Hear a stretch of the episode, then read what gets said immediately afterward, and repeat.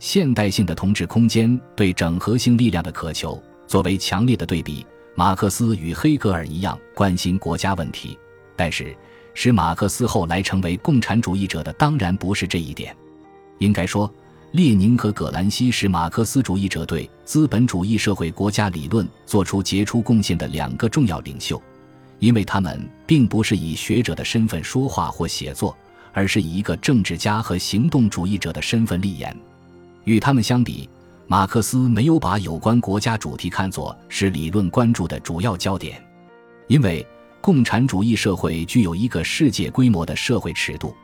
马克思认为，共产主义。而不是自由主义为一个解放的社会秩序提供了必然的形式和有效的原则，尽管它本身并不是人的发展的目标，或并不是人的最终的社会形式。马克思反对黑格尔目的主义的，从而把现在绝对化、永恒化的看待历史。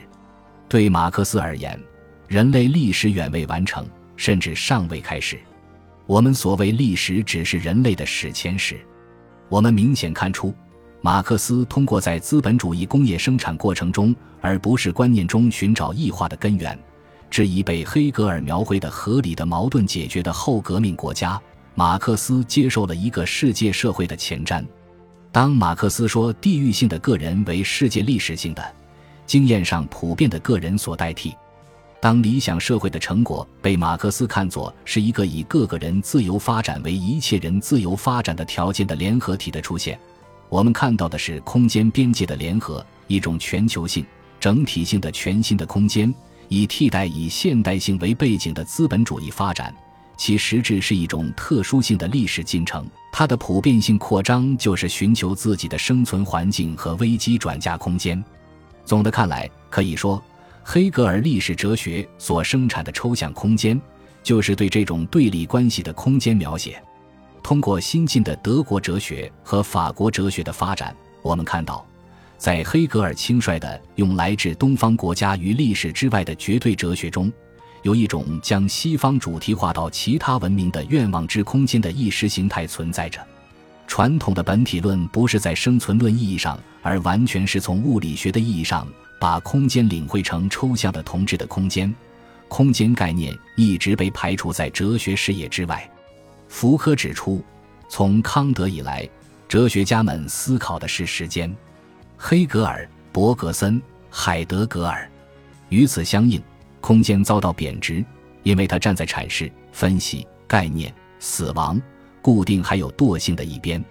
由此生发的空间观，其中的论析缺乏分析性，更谈不上理论性，其描述的只是某一空间的截面。有理由相信。这些描述和剖析，充其量只能罗列空间存在者的清单，而绝对不可能促成关于空间的知识。对于黑格尔来讲，这完全是因为世界历史只是精神在时间里的发展。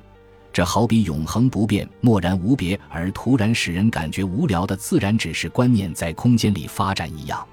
这意味着，在黑格尔那里，实质上把存在的空间性与存在的时间性隔绝了。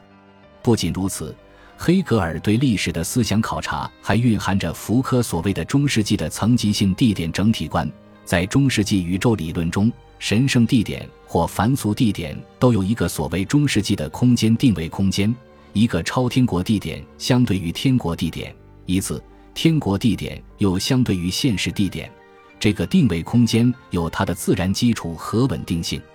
唯其如此。黑格尔才可断言，中国实在是最古老的国家。中国很早就已经进展到了它今日的形状，但是因为它客观的存在和主观运动之间仍然缺少一种对峙，所以无从发生任何变化。一种中古如此的固定的东西代替了一种真正的历史的东西。中国和印度可以说还在世界历史的局外，而只是预期着、等待着若干因素的结合。然后才能够得到活泼生动的进步，犹如在空间中，中世纪式的地点概念预设了事物之稳定性。从某种程度上讲，黑格尔的上述这套话语是被那个世界历史从东方到西方的模式所预制的。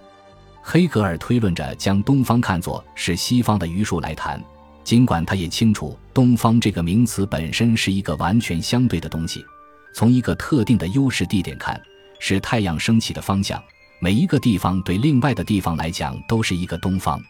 因此根本的讲，东方并不表示不可移动的地方。可是，黑格尔的历史分期概念并不要谈论这种地理学知识。黑格尔认为需要一种哲学，以付之于现代性话语对整合性力量的渴求。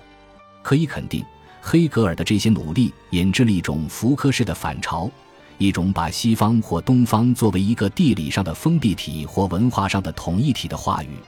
倘若竟然能够以西方与东方的推论性话语模式扩散，那么这套话语结构必然以消解一个同质的连续体之中的固定位置为终局，不管这个位置是作为一个地理上的空间，还是作为日历上的时间。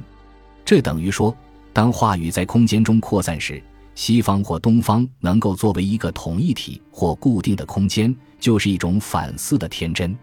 这种反思的天真，就好像我们只是唯一的说话主体，未被党同伐异所分裂，并恒定不变。